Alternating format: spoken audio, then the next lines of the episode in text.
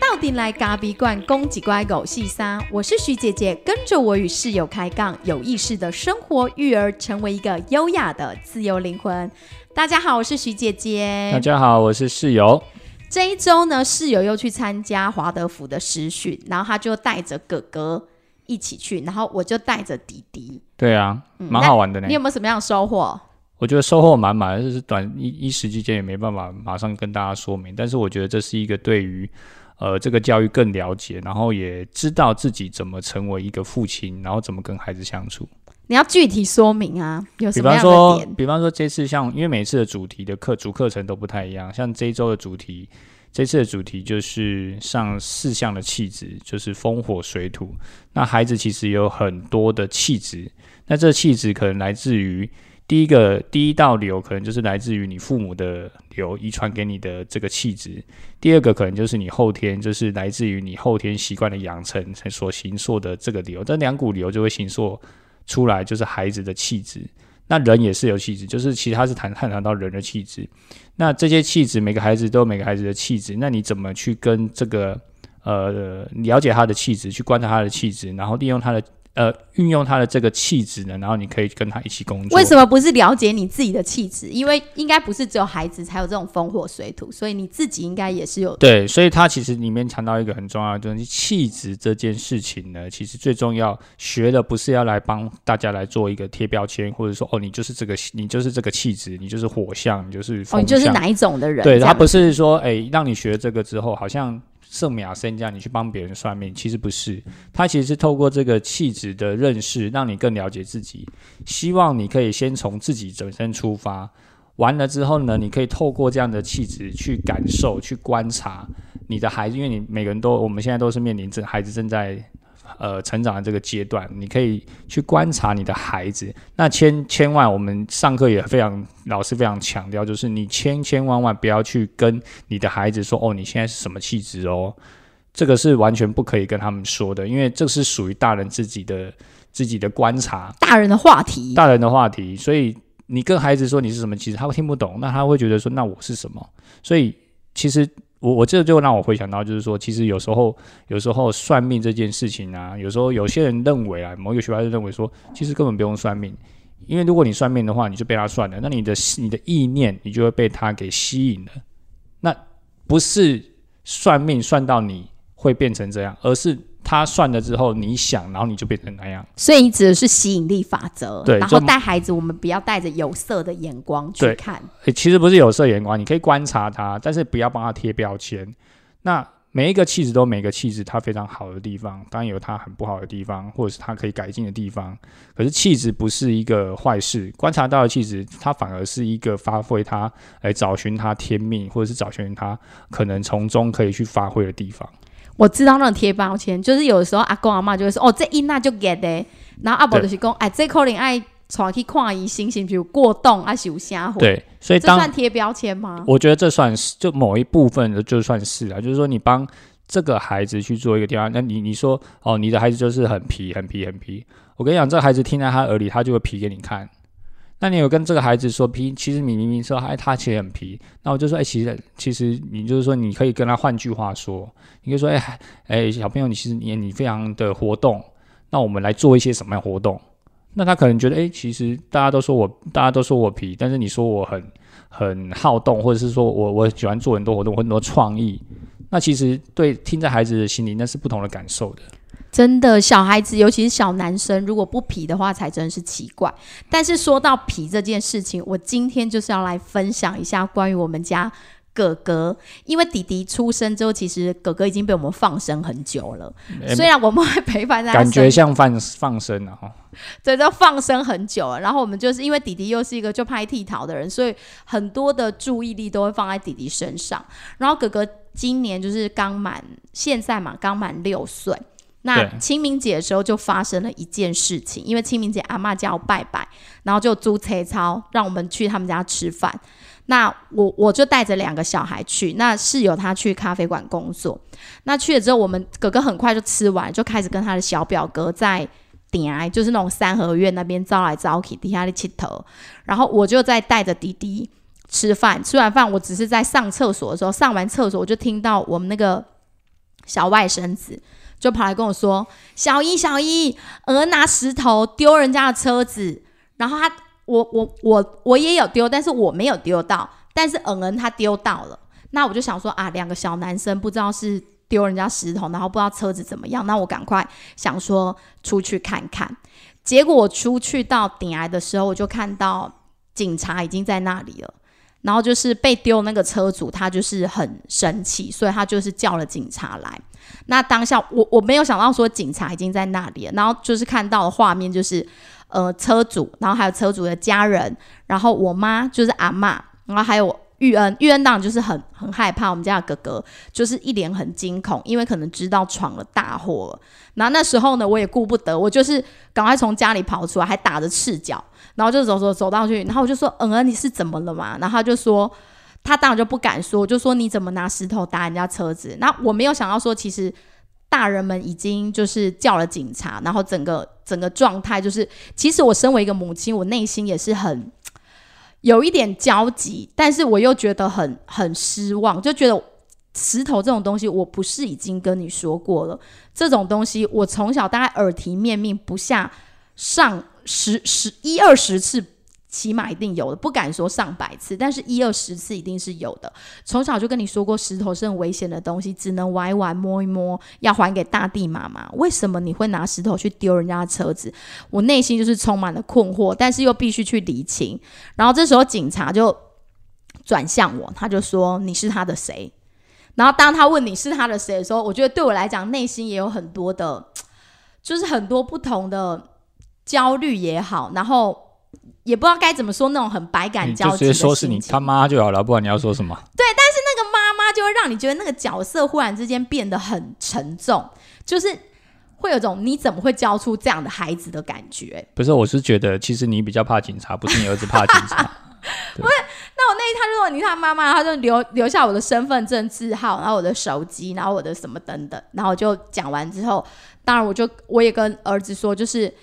你拿石头砸了这个叔叔的车子，你必须跟人家道歉。然后他就他就跟叔叔道歉这样子。然后我在想，当下就是很多的大人，那小孩也很惊恐。那那个车主的车子就是他刚好是开过去的时候，我觉得孩子他们就是玩玩过火了，就拿了石头，觉得砸车子很好玩，那就砸到他的车。那可能他的车他觉得是刚买不久，所以他特别特别珍惜他的车子，然后。那个钣金就有一点点脱落，就是一掉漆了，掉漆一一点点，就比米粒还小这样子。但是对那个车主来讲，他就是非常的生气这样。然后后来。我们就留了资料，那警察就说：“那这是民事诉讼，你们就是自己和解。如果你们没有办法和解的话，你们就上法庭，呃，就是上调解委员会啦，应该是调解委员会。”然后就说：“好，那我们就彼此留下了手机。”嗯，那后来大家就离开了。当然孩子很害怕。那我们家族里面，阿公、阿妈、舅舅啊、阿姨啊，大家都都在这样子。那那时候我心情其实是我，我当然也有像我老公讲的啦，有一点点的。害怕跟不知所措，我我觉得你的，我觉得你你比你，我觉得你的状态是，你比较害怕。我自己这样听起来，其实我整件事情我都不在现场，因为我在在咖啡馆工作嘛。我是到晚上我才我才回到家里，我才知道这件事情。那我我的我的第一个念头，我是想说，呃，为什么我听到这件事当下的想法就是说，哎，可是我一定会害怕，因为我从小到大都没有看过警察来，因为我从从小到大是个乖乖牌的小孩，我只有。最多就是边走边吃，被纠察队揪一下，或者是偶尔迟到，很少很少，就是一次。应该说你是奉公守法，对我是一个奉公守法的乖乖牌小孩，所以我不知道说，居然我的孩子会帮我酿祸到让警察跑来了。然后这时候我心里，我当下的做法，我只是觉得很失望，也很失落，当然害怕也是有的。但是我第一次感觉到妈妈这个角色是那么的沉重。如何沉重？就是你忽然会觉得说，以前呢，对于这个孩子来讲，他就是个小宝宝，你就是帮他吃喝拉撒，身体上非常的疲累，没错，就这些年来身体很疲疲累，睡不好，吃不好，但是就是看顾着他，很像看顾一条狗的感觉一样。那这他是人啊吗？不是狗啊，就是照顾一一个宠物的概念。然后你就是身为一个很像有点过滤器，帮他就是过滤掉不适合他的东西。然后你很像孟母三迁，就是觉得不适合他的东西，你就把他带离。但是发生这个事件的时候，你忽然会觉得说，孩子长大了，然后他可能会，他必须跟这个社会去连接嘛，跟别人去连接，然后他可能会玩疯了，他可能即便你耳提面命了很多事情，他还是可能会犯错。然后犯的错，当然以前小时候犯的就是那种小小的错，可能就是翻东西或什么，或是不整理玩具，这都是小事情。忽然之间闹到警察来了，你就会觉得说：天哪，我是妈妈，我真的是妈妈，那我该做些什么？那我这时候该做些什么？就是我那那时候脑海里一直浮现的，有很多的问号，嗯，是吗？对，就是非常非常多的问号。然后我只能做，就是我想到就是。我先把他带离现场，因为在我们娘家，其实我知道我们娘家爸妈都是那种很热心也很疼孙子的人，所以他们接下来一定会开始出现很多大人的语言，就会说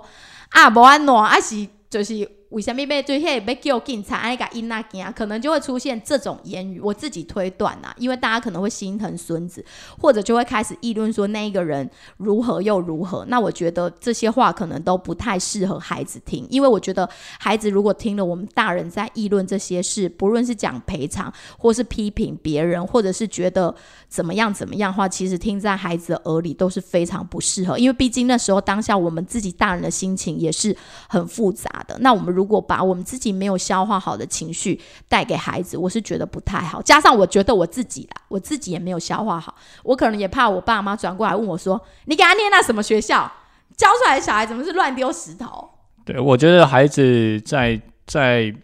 就是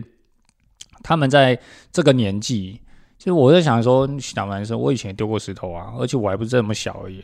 我是大概小三，我还在丢石头哎，所以。我我对我来说，我听到当下就觉得，哎，其实丢石头这件事情，并并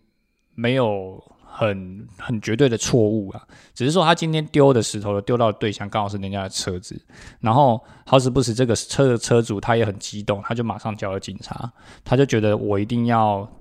一定要去处理这件事情。那当然，站在大人的角色，我们不会去，因为毕竟是自己的孩子犯错了嘛。那我们当然去想说，我们应该要怎么去解决或处理。所以我晚上听到的时候，我就觉得说，嗯，那车主对方怎么说？那，哎，你当下其实也有一点生气呀。你现在讲起来很平静，因为已经过了两三个礼拜你一定会激动啊。所以当你跟他讲说，当你跟当他跟我讲说，啊，他丢石头丢车子的时候，我说那。车子怎么样了吗？对，所以你就说啊，就是破就是掉漆了，掉漆又有一点点掉漆啊，我们就是要帮他负责任。对，然后后来那时候，因为我们要离开的时候，阿妈就是有抱了一下他，然后他在车子上就开始，因为孩子就是可能刚才整个大人在处理的过程，其实他的情绪你会看他的脸是很害怕，但他不敢哭。其实他是一个非常非常爱哭的孩子，可是他当下就是都不敢哭，直到。我说要把他带带回家的时候，我妈就抱了他说：“咿呀，就没唔汤家这样子。”然后他就崩溃大哭。然后我就跟我妈说：“没有关系，我先把他载回家。”然后当然在车子上的时候，因为我会觉得有种恨铁不成钢的感觉，我就觉得说拿石头砸人家车是很严重的，我就开始陈述那个严重性。我就说，如果车上有老奶奶、老爷爷，那你如果砸到人家头破血流怎么办？我就开始无止境的把那个。很可怕的事情无限的扩大，当然孩子就是就是很很害怕，一直哭。然后我自己啊，也有种恨铁不成钢的感觉，我也默默的掉了眼泪，就觉得为什么会这样？我觉得那个那个怪罪当然是一定有的，就是说你你当然你当下你一定非常生气，你一定会想要去呃质问孩子，或者说你为什么会做这样的事情。其实你在质问孩子的同时，不是你在质问孩子，其实是你是在质问你自己，到底你为什么会教出这样的孩子？所以。你在，与其你在骂人，你倒不如回头多回过头来去反问你自己，你自己做了什么？所以你就会觉得说，怎么会这样子？然后我就想说，你去骂许被考哟？呃，我不啦，我是讲的有一点激动，可是一 没有，我发现他的脸色不太对啊，所以我就说已经被考了，我怕录不下去。岁喊逃班不短，喊会逃砍骨，那种心情就在我的内心里不断的扩大。然后后来啊，其实回到家之后，我就想说。孩子也很害怕，我怎么去处理这件事情？当然，我有跟他说，你必须负责任，因为那个钣金是很贵的，所以我们。必须要去咖啡馆帮忙打工，然后你必须要自己为这件事负责。当下我想到就是这个方法，然后再来就是，当然因为他哭得很难过，然后。要午睡了，我就帮他稍微按摩了一下，然后让他去睡觉。然后我跟他说，回来之后你必须自己跟爸爸讲这件事情，因为这是你自己做的事情，必须自己负责任。所以我我那个我这个母亲的角色，在当下我就是一直想，就是负责负责负责，你就是要负责。可是对于一个只是六岁的孩子，你让他去做负责的事，他其实他真的理解负责这件事情的意义是什么吗？你你你你能理解我的意思吗？我现在要说的就是说，他只是一个六岁的孩子。当你你就自己仔细回想，六岁，当你在自己在六岁的时候，你的爸妈告诉你说你要负责任，你要负责任，你要负责任，对他而言他是没有概念的。所以，与其你跟他说负责任，你倒不如跟他说，那我们可以怎么样来弥补这件事情，然后把这件事情让他可以呃去做一个很好的完整的补偿也好，或者是说怎么样跟人家去做一个交代。嗯，所以那时候我我跟室友两个人就协商说，必须要让他去咖啡馆工作，可能就是三天，然后让他在那边收碗盘这样子。然后后来啊，其实我觉得蛮幸运的，刚好那一周的。那一周的礼拜六，我们学校就是有读书会。那在读书会的时候，我们亲师之间就开始聊那一章。刚好我们那一天读的书是《简单父母经》，然后刚好读到第六章，要滤掉成人世界，就是帮孩子滤掉成人世界。那刚好在那一章的时候，其实就有读到说，其实对孩子不要讲太多的。就是不要说太多，因为如果你说太多，他就没有办法自己去观察，或者就是你说的越多，孩子不见得听得越多的部分。那我就把孩子的这个事件提出来，跟所有的家长跟老师去分享这件事情。如果像这样的事情，我觉得我身为一个母亲，我觉得这是一个蛮严重的错误。难道我不应该去跟他讲道理，或是跟他说明这件事的严重性吗？但当我抛出这个故事的时候，其实。每个老师，就是老师，他们给我的回应是，他们马上看到的是孩子的心情呢。他们说，这对孩子来讲应该是一个很极大的恐惧。然后他们觉得，就是老师就给了我一些意见，就说其实我们应该在这个这个事件当中去关注到孩子的内心。然后我就说，呃，我当天有帮他按摩了，然后因为现在就是在等。等对方就是赔，就是需要我们赔偿多少钱？那我们就是我请他去咖啡馆打工，然后老师就说，其实这样子的对话，不论是赔偿或是民事诉讼这样的语言，对孩子来讲都是所谓大人的语言，不是太过于沉重了啦。因为这些这些语言并不适合他，在他们世界里面，什么叫赔偿，什么叫做民事诉讼，他们根本不理解。所以你跟他讲这些东西，与其你讲这些东西，那倒不如不要讲。嗯，对，所以你宁你宁愿用另外的方式来跟他去说明，而不是用大人的语言来说哦，你就是要去赔人家钱。对我那时候其实真的没有想那么多，只是想说就是他应该要负责任，然后负责任就跟赔钱给画上了等号。那这时候老师就说，呃。孩子的话，因为我们跟他讲这些，他才六岁，对他来讲有点太过于大人，所以我就说，那我们可以怎么做？老师又跟我们说，我本来想说，如果呃不能跟他讲，那是不是就就是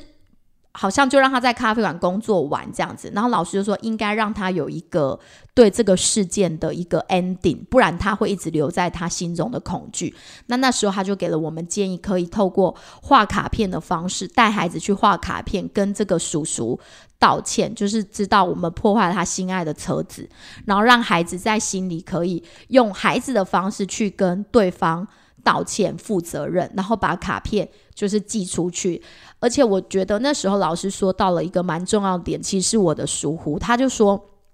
如果我们就用这种大人的语言，或者就这样子，呃，赔偿赔偿，然后结束了这件事情，或者结束，或者没有结束，或者你有告诉他，或者你没有告诉他，可是其实这件事情在孩子心里是留下了一个很深的阴影。那我自己回过头来，我有发现那两个礼拜，其实我们在等待对方跟我们讲赔偿的时候，其实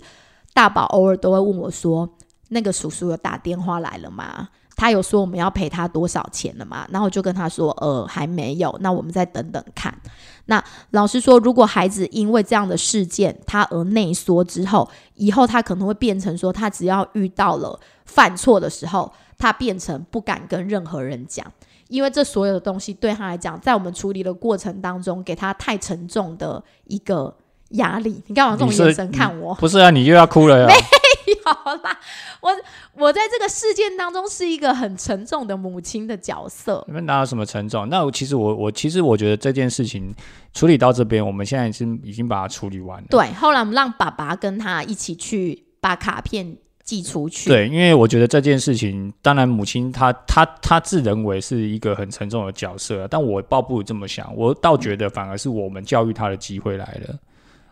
因为发生这件事情，所以我们才有教他的机会嘛。所以如果都没有发生事情，我们都觉得他就是一个很乖、永远不会犯错的孩子，永远不会犯错的孩子，那才是最有。哎、他最真的在我们心中比起弟弟，我们如果哎、不能比较，但是就是他就是一个蛮乖顺的小孩。对，那我觉得他这个时候有一点犯错，我觉得我反而当做他是一个六岁的礼物，也就是说，呃，在孩子即将进入小学前的这个阶段，让他有一个呃这样的礼物来来来让他去学习某一些事情，我觉得这是好的，所以我一直站在一个比较呃正面的角度，就是说，诶，其实我的机会来了，那我可以怎么做？那妈妈的角色就是一个一直现在他就觉得说，哎、我就是我是一个妈妈，那我没有把我的孩子教好，那种情绪对，你怎么知道？就我怎么觉得，我就觉得我怎么没有把他教好，我该怎么但是办？但是我的我的我的想法可能是我男我是男性，我是爸爸，所以我就觉得，哎其实孩子男孩子本来就会这些东西是很正常的啊。那他以后会打架会打人也是正常的啊，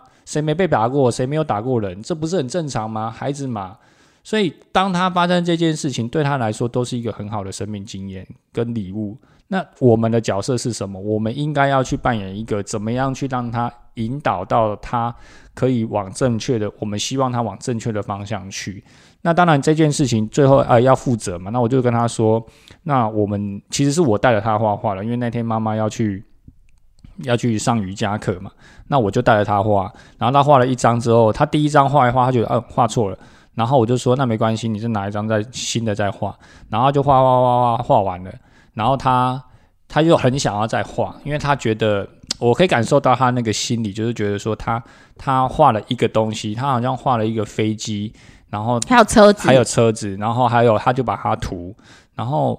他就很想要再多画，然后我就说那好啊，那你就翻背面再画，然后画完画完背面之后，他就觉得好像还要想要再画一点什么，然后我就说那你再拿一张，所以他总共画了呃两两两张的正反面，再加一张的半面。那我说你那张半面是我刻意请他留下来，我说那你要留一个有白色的地方，要妈妈你想要说什么话，妈妈可以帮你写。对，就是至少你要有一个，就是跟人家说，对，就是不好意思啊，或者是叔叔怎么样这样子，然后他就听我的，他就是把它画画画画。那在那个当下，其实他大概画了三四十分钟，他非常的认真。那他弟弟就在旁边底下差底下乱，我就我就把弟弟支开，然后去跟弟弟玩，然后我说哥哥你认真画，然后哥哥就真的很，我可以感受到他很愿意去负责对于这件事情。那透过这个画的过程当中，他其实把他的可能情绪也好，或者是呃这个呃他想要表达的东西，都表达在他的画里面。我觉得你也快哭了哎、真的吗？哦，好吧，你好像看到儿子那一种感觉，对对对，因为因为因为其实你那个当下你是我在跟弟弟念故事书，跟他陪他玩玩具，陪他玩蜜蜡。其实我在观察哥哥到底在在这个过程当中，他到底在经验什么事情。那其实你会发现说，当下他其实非常的投入。然后画完之后，隔天，哎，我是隔两天，我就带他去寄嘛。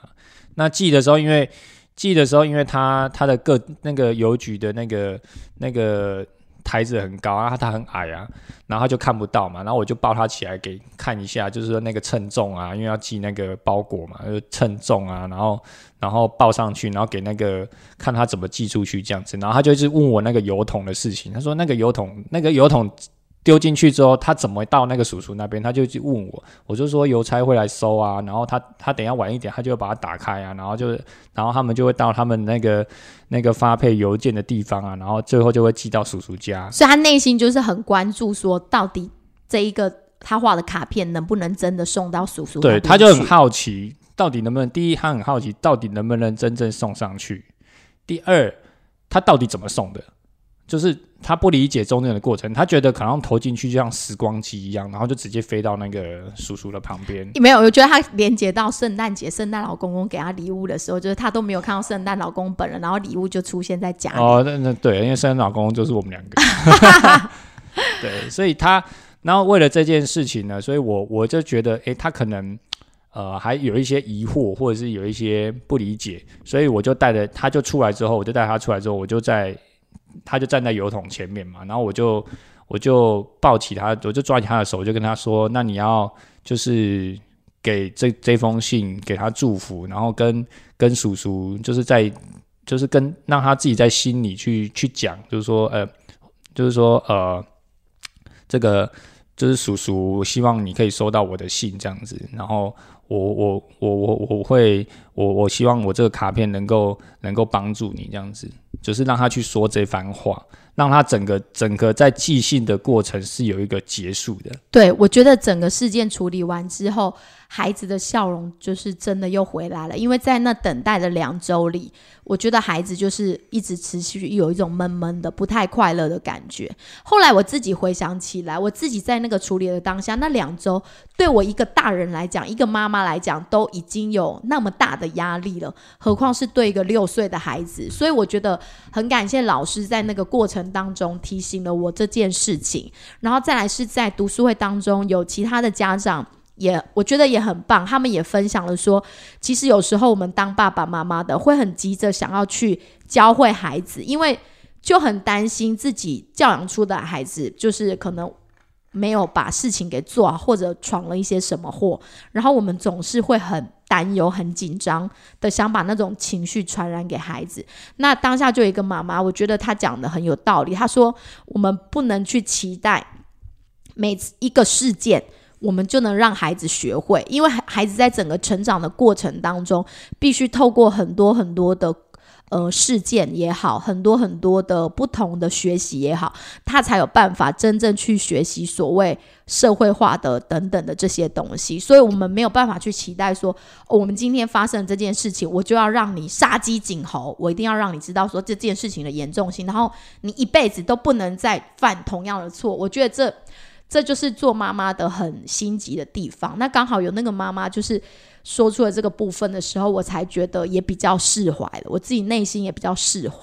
这个这个有时候会回归到一个很有趣的点，就是说，呃，传统的父母常常会用呃很严厉的角度啊，比方说偷钱这件事情。哎，小时候大家有没有偷过钱呢？我当然有偷过钱啊。哎，我也有偷过钱。对，那那我就好就在反问你，你的父母用什么样的角度来对你说这件事情？偷钱就是打，对，就是打嘛。你也是吗？你也是吗？我当然是被打，我也是哎。而且是呃偷钱，因为我爸妈属于比较呃严厉型嘛，就是说他们是比较缜密型的，他绝对不会在偷钱的当下抓到你，他会事后来跟你说，你你他会来问你，你今天早上有做了什么。对啊，妈妈们通常都是这样，爸妈就开始。好好，你第一天不讲，好没关系，他就继续；第二天不讲，没关系，继续。我记得我很，我还印象很清楚，我偷到了不知道第三天还第四天的时候，我爸妈有一天，我爸就冲就起来，然后拿拿着棍子就在后面站着等我，然后他就他就跟我说：“你现在在干嘛？”对我记得很清楚，那是小学一年级的时候。我我偷了那个钱要干嘛？因为我拿去买买王子面。对，那偷那个钱就是几十块吧，就是十几块、二十块这样子。然后偷就是要去买王子面。那他就是很严厉的站在后面，然后接下来就是就是打嘛，然后然后很激动。父母的情，我觉得父母也是可能跟我们现在的心情一样，就是恨铁不成钢嘛，就是说谁喊掏钢，谁喊掏班不多喊掏干骨，就是这种心态。可是。其实对于我现在，对于我我自己觉得，那个金钱观其实是有压力的。哦，我的金钱观的，我其实对金钱是不一定没没没有那么那么有安全感，可能经历经创业嘛，然后就归零啊什么的，就是。但是这个事件对你也有阴影，就对。我到现在还记得，我小学小学一年级的时候，那这样子的一个压迫性的处罚跟惩罚，其实我是承载的父母亲的期待跟情绪，这个压抑其实已经进到我的内在。那你不会知道，你真的不会知道。直到有一天，现在你可能发现，我为什么每次只要呃店里生意不好啊，然后营业额稍微差一点点，就心情就很差，因为莫名其妙。哦当然，第一种是你觉得你希望你的店期待可以更好，第二件事情是希望说，哦，我我今天我赚不到钱，那我的孩子要吃什么？你就会有这种心态，所以你对钱的敏感度跟紧张度就会变得很，嗯，很紧张。就是你那个警觉性就很提高。哎，当营业额稍微缩短，你就想说，呃，那我们的我们是不是没有赚到钱？那我们是不是要要修正什么？就开始莫名的紧张起来。但其实也不会啊，生意又不一定每天都很好，没有点每天在过年的，有时候但这必须要很有意识，不然其实你就会一直被捆绑在这种当中。对，所以每个人都会有犯错的时候。那你犯错的时候，端看于你现在是父母的角色，你的孩子会犯错。那他犯错的时候，你要用什么样的方式去对待他，跟什么样的角度去去去看待他？你可以用很情绪性的，你可以用很生气的语言，用很处罚性的方式去对待他。那或者换个角度讲，你也可以用，比方说用引导的，你可以认为说这是我的机会，我可以跟他好好的做一个沟通的机会了。哎、可是像金钱这种，我们要去如何带孩子认识金钱这件事情，也是我们未来的课题。因为现在孩子还小，我们还没有面慢慢临到这样的就会遇状态。所以我们现在要广泛的去收集每个人对于孩子幼小的孩子也好，或者进入到小一、小二，每个家庭对孩子的金钱观是如何去呃教养也好，或是如何去引导也好。对啊，所以从那件事情之后，我就开始有零用钱了。哦，是啊，对，这样好像因祸得福啊。呃，我也不知道，就是反正就是我记得从那一次之后的不久，那我爸妈就会说，我、我他就会说我一个礼拜给你十块钱。哦，所以孩子是有钱的需求，小一就有了吗？我不知道啊，就那个时候嘛，然后他就他就拿了一个公啊给我，哎，那个公啊其实也不算公啊，就是讲挖柜，黑得黑得挖好不好？然后洗一洗之后，然后他就说按这个公啊给你，那你就是用这个公啊，那他他给你的时候，他就他也没有说什么，他就说一个礼我一个礼拜会给你这个十块的铜板，然后他就给你。那我不知道嘛，我一开始就哎十块铜板，我就每次看很开心，我就把它花掉。然后花花花花，这我花了大概第到一个月之后，我妈就跟我说：“啊，你全部都花掉了吗？”她说：“对啊，啊你给我，我就拿去买王子面啊。”对，我就很你是要开心。吃死自己哦，哎，没有，对对对，因为以前王子面一包五块钱嘛，现在一包要十十块，然后五包五块钱，我一个礼拜可以两买两天，这样我就很开心。对，然后后来后来用用久的时候，我妈就跟我说：“那你为什么？”他就换个方式问我，他说：“那你为什么不把它留下来，一次可以买多包一点？”哦，对我记得我很记得他跟我说这句话，他说：“你为什么不一次留多一点？”那你妈在教你存钱的概念呢？你你可以买比较多包啊，你不用一次只能买一包，对不对？所以，哎，我就想要，那哎，好像也对吼。然后我就这样子，然后慢慢的，你好像就对于金钱这件事情，你有开始有一点点储蓄的概念，然后我就开始留多一点。就是有进有出呃的概念。呃哦，那我就进到，比方说，我存了一个月，可能四十四十块嘛，四四十四个铜板，那我就拿两个铜板出去，我就买了四包回来，诶，这样蛮开心的，你就觉得诶有愉悦感，一次买到比较多，你就觉得哇，诶蛮好的。那我们之后，我们现在就要跟大家收集，就是每个人每个家庭到底如何去引导孩子的关于金钱观，那又是在他年纪多大的时候可以开始去做这种金钱观的引导。对，所以回到刚刚的那个大宝的事件嘛，就是大宝以前真的是真的很喜欢警察嘛，对，对，所以警察，我觉得这件事情我也没有处理的很好，因为你知道当下我就是我说了，我很惶恐，也很生气，也很困惑，所以我在跟他谈话的过程，因为他醒来之后隔天吧，我们可能又没有聊到这个话题，但是我就淡淡的跟他说了一句说：“哥哥，我我内心要讲的时候，其实我有 OS，我就说，因为他沉迷于警察已经大概一一年的时间有了，就反反复复，很喜欢玩跟同才去玩警察警察的游游戏，对，然后我就想说，好，借此机会我就要让你不要一直沉迷于警察游戏。我这样好像有点坏。然后我就跟他说：“哥哥，你现在还喜欢警察吗？”然后他就跟我说：“不喜欢了。对但是但是这些其实这件这个我这我有还有跟他说了，我就是说其实呃警察对他的形象就是嗯他不是并不是那么的他以前觉得警察很英勇，但对这个事件之后，他觉得警察有一点可怕。对，所以我觉得那是惧怕，他的不喜欢是因为他害怕警察就是来会把妈妈抓去关，或是把他抓去对关。就是可是那个警察其实人是好的，就是他并没有，他并没有他并没有 吓孩，子。可是因为那个形象的出现，对于他来说是当头棒喝，就是说他他非常的不知所措，因为犯了错，所以当他发现这件事，我靠，原来警察真的会出现，然后而且真的会处理做错事的人。对，所以也让他有一点那种警惕。然后我就其实我就跟他说，我说呃，警察其实他他还是很厉害的，但是呢，警察在他是他是会去真正的会去帮助需要被帮助的人。也就是说，他当有人犯错的时候，他必须要出来帮忙大家处理事情，他要去呃抓那些做错事的人，然后帮助那些呃好人。所以我还是把这个警察的形象有重新的再帮他做一个定义跟建构，而不是说警察出来，然后他就是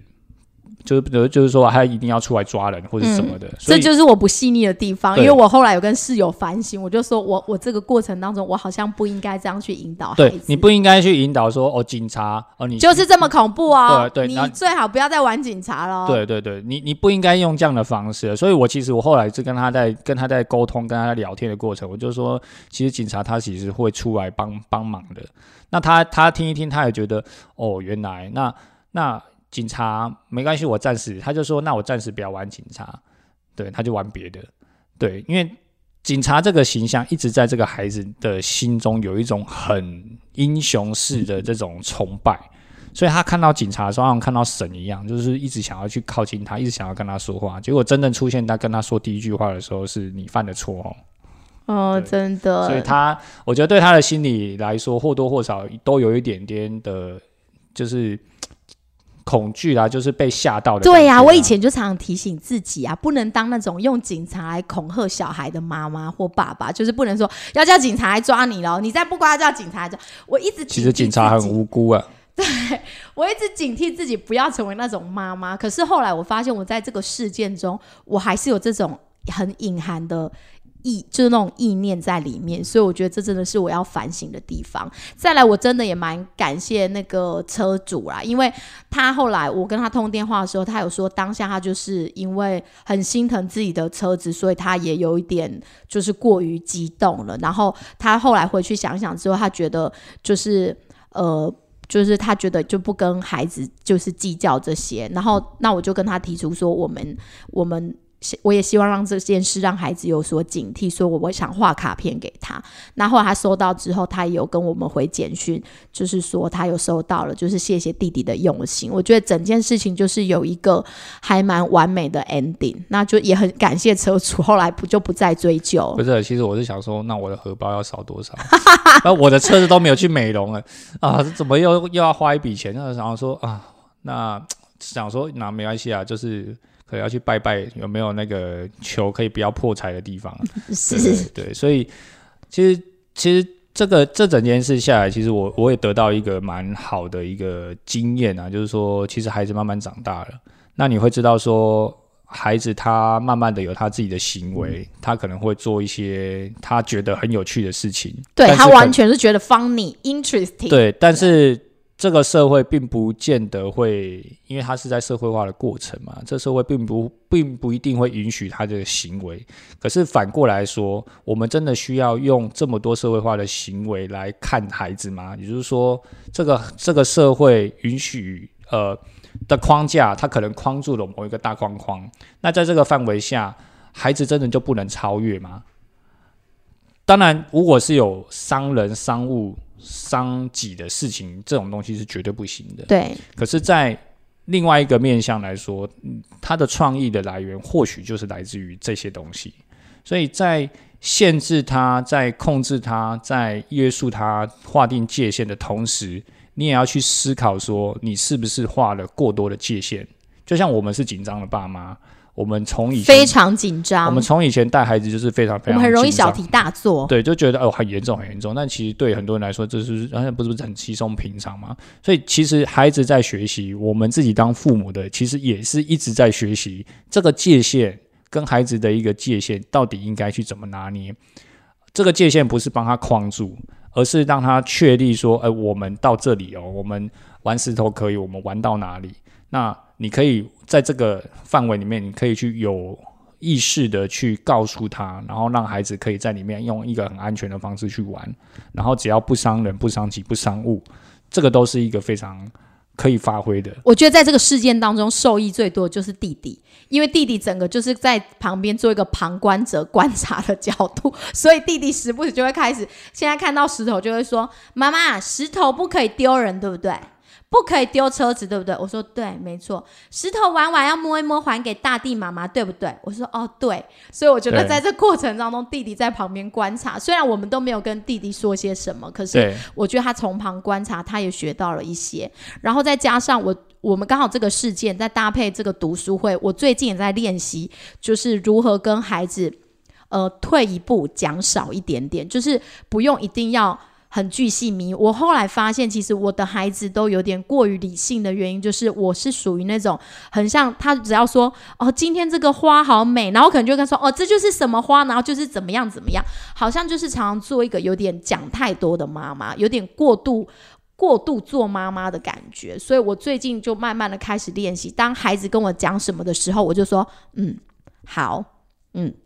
然后我就不会再去跟他解释。以前他可能会跟我说：“妈妈，为什么蚂蚁都跑出来？”我就跟他说：“哦，因为蚂蚁怎么样，要搬家，要过冬，要什么什么。”然后后来我发现，真的不需要跟那么幼小的孩子讲那么多。有的时候我们留白，让他自己去观察，也许也是一个很不错的方式。我觉得反而你可以用另外一种方式啊，像那天他就问我花圃的蚂蚁为什么这么多？诶，爸爸，你的花里面有蚂蚁？我说，诶，有蚂蚁很好啊，那你要不要看看蚂蚁都跑到哪里去？然后它怎么跑来的？然后它怎么出去的？那它为什么可以钻洞？我其实就用问题在问他，这样会不会也讲太多没有，我我没有我没有跟，就是这是这是慢慢讲，好分好几段，我只是把它浓缩成一哦，段讲给大家听。当下跟他，对我只是在那个当下，可能跟他说，那蚂蚁为什么会来？嗯，我也不知道诶。我觉得我们应该当一当就是比较偏向白痴一点的爸妈，哦，对，就是你可能比较容易啊，我可能比较困难一点。对，就是不要把我好像我们我们所知道什么东西都要巨细靡遗的告诉他们。是哦。现在那下一节来聊一个叫做“白痴如何当白痴爸妈 ”，是哦，白痴爸妈攻略大大解析。对是好啦。今天啊，这个故事就分享到这里，希望对大家也会有一点点帮助。如果说未来在成长、孩子成长的道路上，孩子也难免犯了一些错误的时候，我们究竟当爸妈的该用什么样的角色去陪伴他？好，那最后也送给大家一句话：